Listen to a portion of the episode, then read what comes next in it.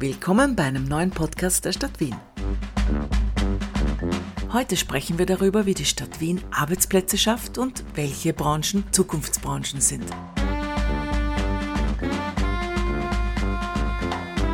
Herzlich willkommen zu unserem Podcast. Wir sprechen heute über die Wiener Wirtschaft, über die Herausforderungen und Zukunftschancen. Zu Gast sind heute Petra Draxel vom AMS Wien, äh, Gerhard Hirzi von der Wirtschaftsagentur und Peter Wieser von der Abteilung für Wirtschaft, Arbeit und Statistik der Stadt Wien. Das Gespräch führen Christine Oberdorfer und Patrice Fuchs. Meine erste Frage geht gleich an Sie, Herr Wieser. Ähm, aktuell merken wir alle unmittelbar, äh, dass die, die, die, wirtschaftliche Entwicklung sehr eng mit unserem Leben äh, verbunden ist. Was hat sich denn in den letzten zwei Jahren aus Ihrer Sicht verändert? Ja, wir haben mit 2019 wurde die Strategie entwickelt und mit 2020 hat die Umsetzung begonnen. Damals war natürlich nicht vorhersehbar, was für umwälzende äh, Bewegungen es jetzt gibt, wie sehr sich sozusagen auch die Wirtschaft, unser, unser alltägliches Leben eigentlich geändert hat. Ähm, ich äh, verweise nur auf die Pandemie, ich verweise jetzt derzeit auf die Energiekrise. Ähm, rückblickend haben wir aber, glaube ich, auf die richtigen Themen gesetzt. Ähm, ich äh, möchte nur anmerken, Gesundheitsmetropole Wien ist eine sozusagen zentrales Spitzenthema unserer Strategie, ähm, aber auch die smarten Lösungen, wo also Themen wie Energie, Klimawandel und so weiter ganz äh, zentral sind. Insofern hat sich, glaube ich, äh, und die Expertise, die auch in diese Strategie eingeflossen ist, durchaus bewährt. Wo steht denn die Wirtschaft aktuell in Wien?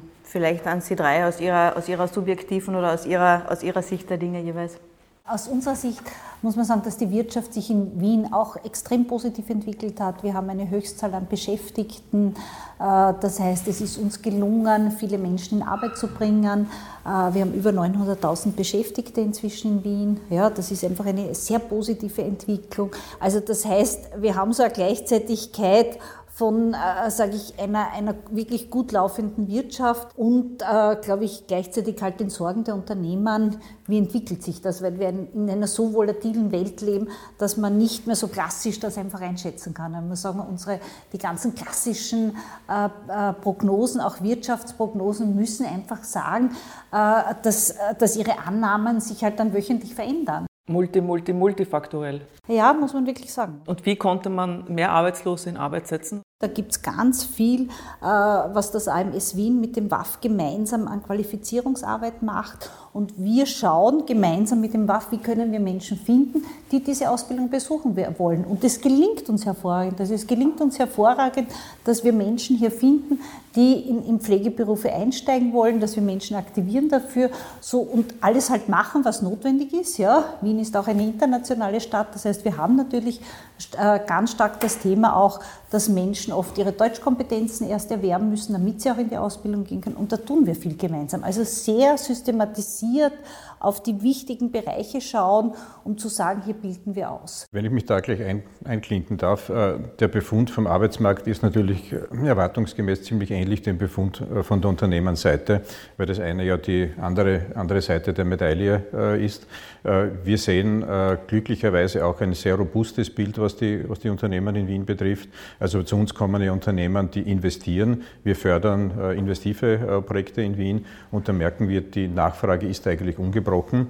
Jetzt äh, auch in dieser ganz schwierigen äh, Zeit seit dem ersten Quartal 2022 äh, und eigentlich nicht unähnlich der Situation vor zwei Jahren, wo mit Corona also der erste große und gewaltige externe Schock hereingekommen ist und alle sich gefragt haben, na, wie, soll, wie soll die Welt jetzt weitergehen, wie soll sie sich weiterdrehen. Und auch damals haben wir gesehen, dass bei den Wiener Unternehmen äh, sehr viel Engagement, sehr viel Initiative, auch sehr viel Innovationsbereitschaft und auch Mut da war, auch in unsicheren Zeiten in Investitionen, wo man ja Geld, eigenes Geld in die Hand nehmen muss, äh, zu machen. Und welche Branchen sehen Sie neben Pflege, die wachsen würden? Na, wir haben in Wien äh, eben aufbauend auch äh, auf der Strategie einige unserer Stärkefelder äh, definiert. Also ein Thema, das, das ganz, ganz wichtig ist und das sich eigentlich wie ein roter Faden, so wie eine Querschnittsmaterie durchzieht, ist IT, Digitalisierung. Das kann man gar nicht mehr so als isoliert einen Sektor betrachten, sondern das geht wirklich quer durch.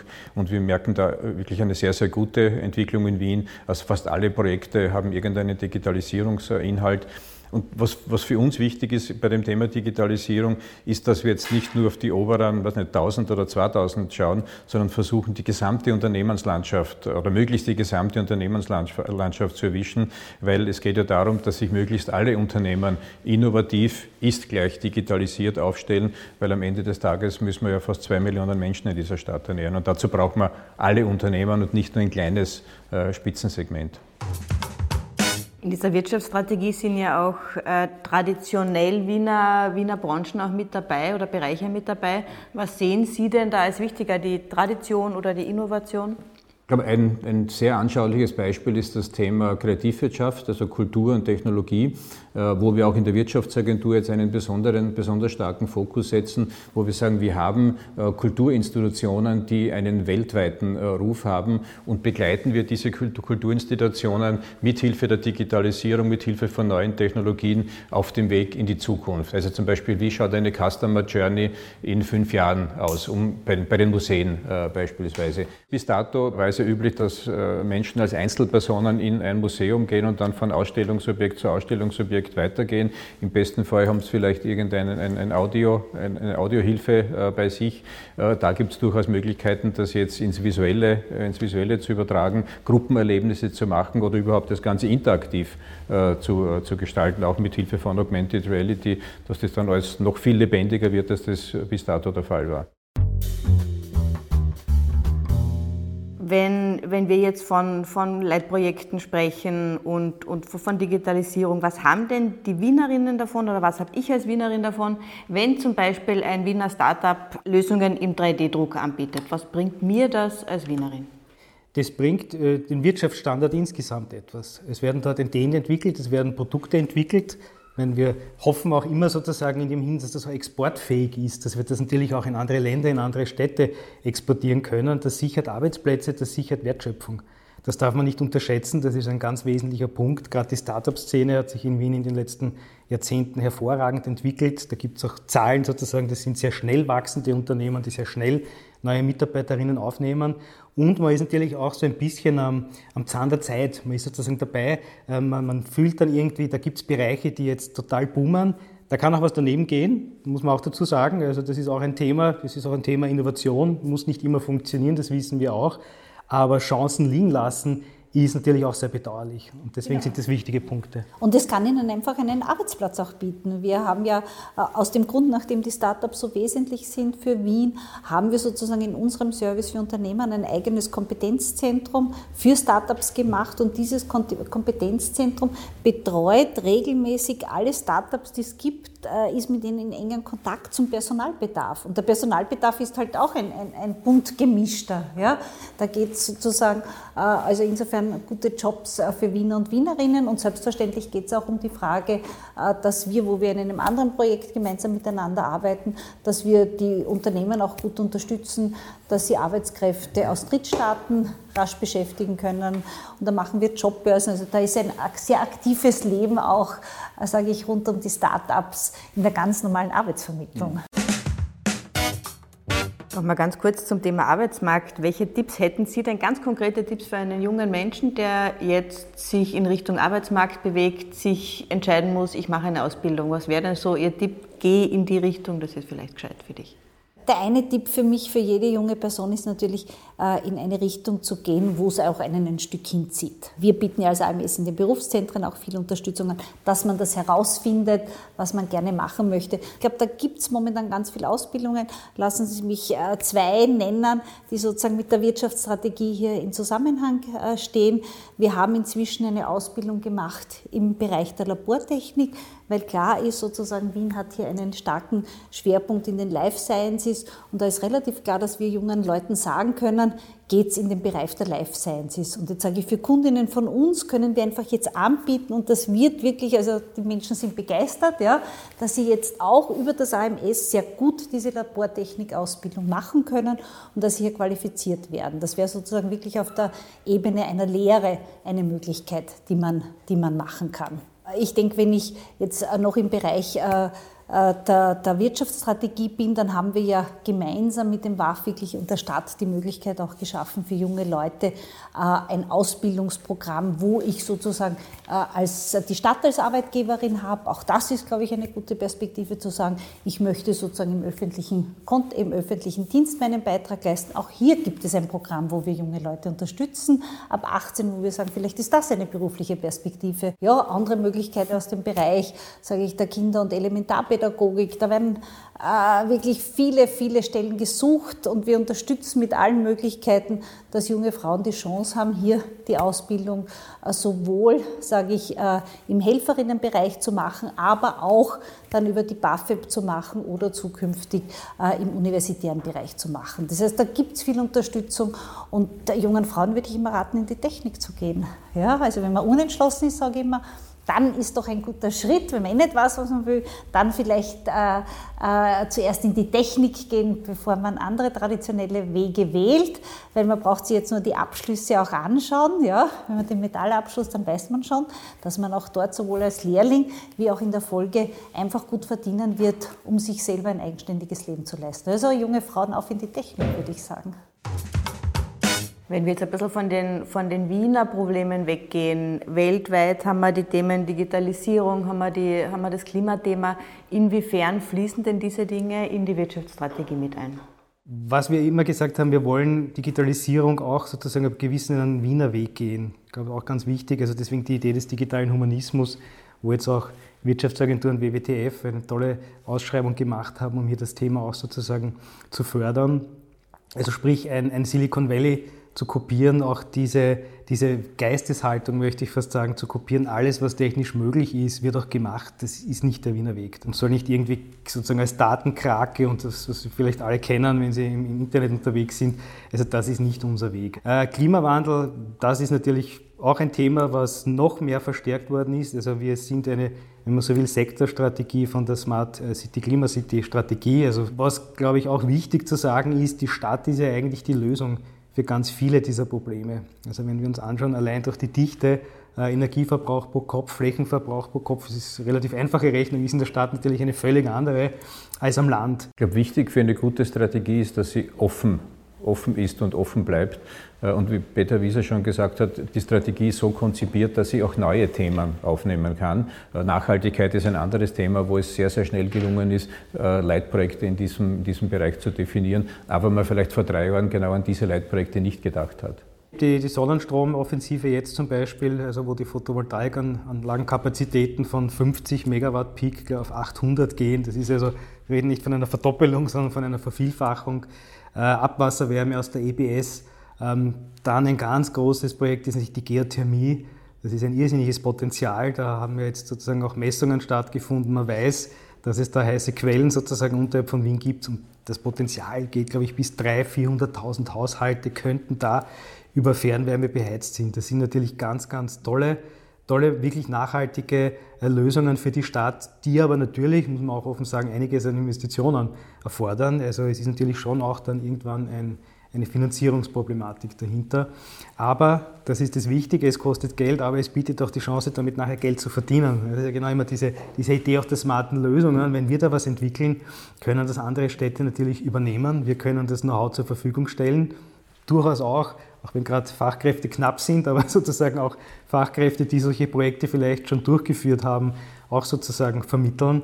Und das bietet natürlich einfach äh, gute Chancen auch für den Wirtschaftsstandort, sich international noch besser zu positionieren. Was ja das Positive oder, oder höchstwahrscheinlich auch, äh, äh wie soll ich sagen, ein Stück auch äh, uns gut gelungen ist in dieser Strategie, ist, dass wir inzwischen wirklich gute Dinge miteinander verknüpfen. Also du hast sozusagen die Photovoltaik-Initiative angesprochen, dann ist relativ klar, dann gibt es eine Studie, dann wird schaut gut, wenn wir das umsetzen wollen, wie viele Arbeitskräfte brauchen wir dafür? So, dann wird äh, die Studie, dann sind wir dran zu überlegen, gut, wie werden wir die ausbilden? Ja, wie starten wir? Wen findet man dafür? So. Oder in, in der ganzen Frage äh, nicht nur der Photovoltaik, auch der Fernwärme. Ja, Gibt es inzwischen eine Initiative gemeinsam WAF und AK zu sagen, gut, wenn das hier das Leitprojekt ist und das wird umgesetzt, dann muss man sozusagen in der Folge ja die Arbeitskräfte auch haben, die das machen. So, also was müssen wir tun, dass die Menschen befähigt werden und rasch in diese Aus. Wir überlegen uns jetzt bilinguale Ausbildungen in diesem Bereich der Gebäude- und Elektroinstallation, damit wir auch die Arbeitskräfte zur Verfügung stellen. Also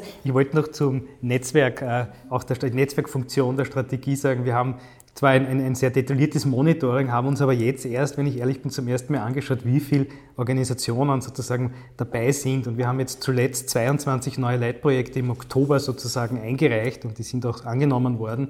Und da waren mehr als 120 äh, Einheiten, Organisationen daran beteiligt.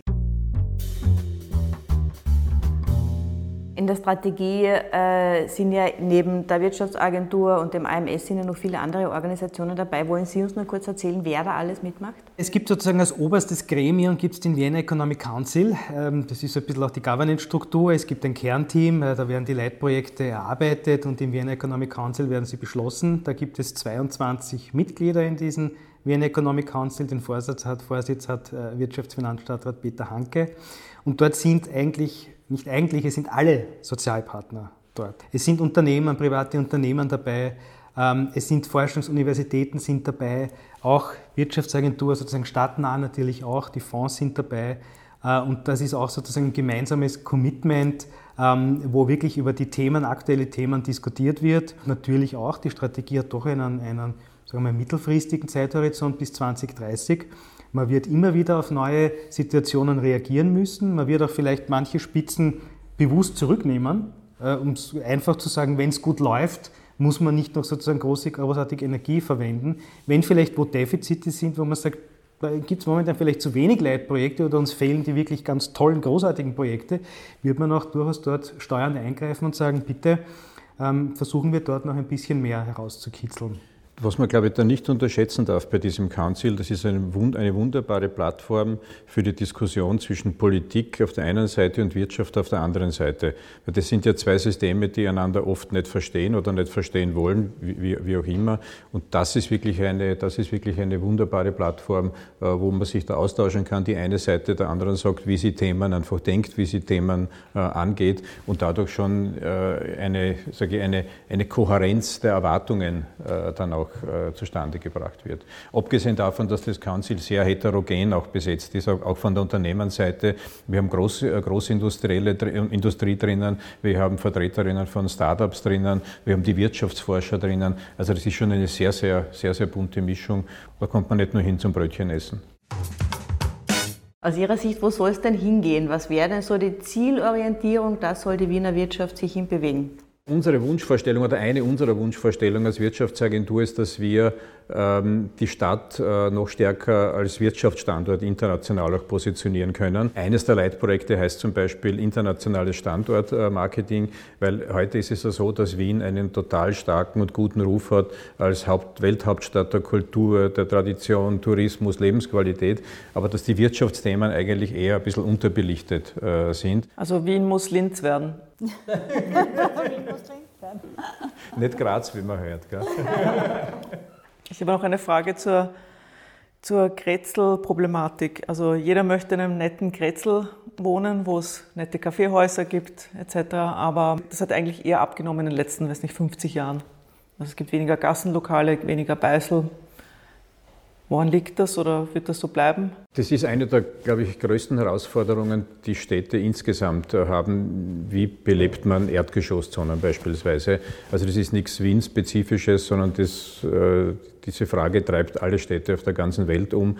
Manche lösen die Frage besser, manche weniger gut. Äh, also wir haben zum Beispiel einige Förderungen, die darauf äh, abzielen, Geschäftslokale zu beleben, leere Lokale zu revitalisieren, neue Inhalte hineinzubringen.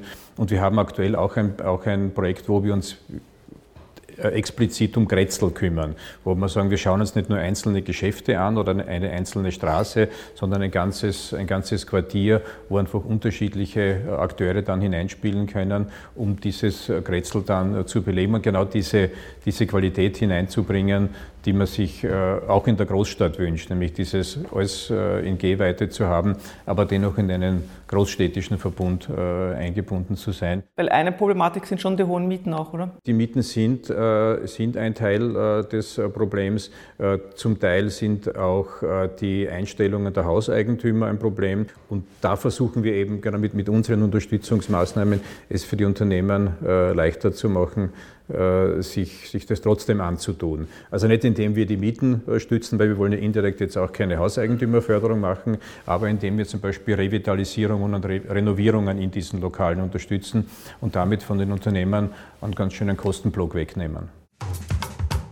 Wir haben ja die Zahl 2030 in der Wirtschaftsstrategie verankert. Was soll denn 2030 anders sein? Oder gibt es Kennzahlen, wo man sagt, 2030 wollen wir das und das erreicht haben? Im Prinzip haben wir schon von Anfang an gesagt, wenn wir uns auf Spitzenthemen konzentrieren, dann reden wir jetzt nicht vom nationalen Benchmark, sondern wir reden natürlich schon von internationalen Benchmark. Also wir wollen wirklich in den Bereichen wirklich zur Weltspitze gehören. Und da sind die Voraussetzungen da, da ist noch einiges zu tun, aber ich glaube, so viel Mut und so viel Bewusstsein, Selbstbewusstsein kann die Stadt Wien wirklich haben. Wir reden von einer Metropole mit mehr als zwei Millionen Einwohnerinnen. Wenn man noch sozusagen die Einpendlerinnen dazu rechnen, kommen wir schnell irgendwo auf 2,3 Millionen Einwohnerinnen. Also das ist schon eine Kraft. Wir erwirtschaften ein Viertel der Bruttowertschöpfung ganz Österreichs und sind enorm produktiv. Das Ziel ist wirklich, wenn Wien für, sagen wir mal, Oper, Lipizzaner und Schönbrunn bekannt ist, soll Wien aber auch für Life Science, digitalen Humanismus mit was auch immer Konzepten dann dahinter sind, es kann auch IT-Security sein, wie auch immer. Das sollen andere Beispiele auch sozusagen gleichwertig daneben stehen, wo Wien weltweit bekannt ist. Vielen Dank. Dankeschön. Danke, danke für Ihre Dankeschön. Zeit. Danke. Das war ein Podcast der Stadt Wien. Danke fürs Zuhören und besucht uns auf unseren sozialen Kanälen.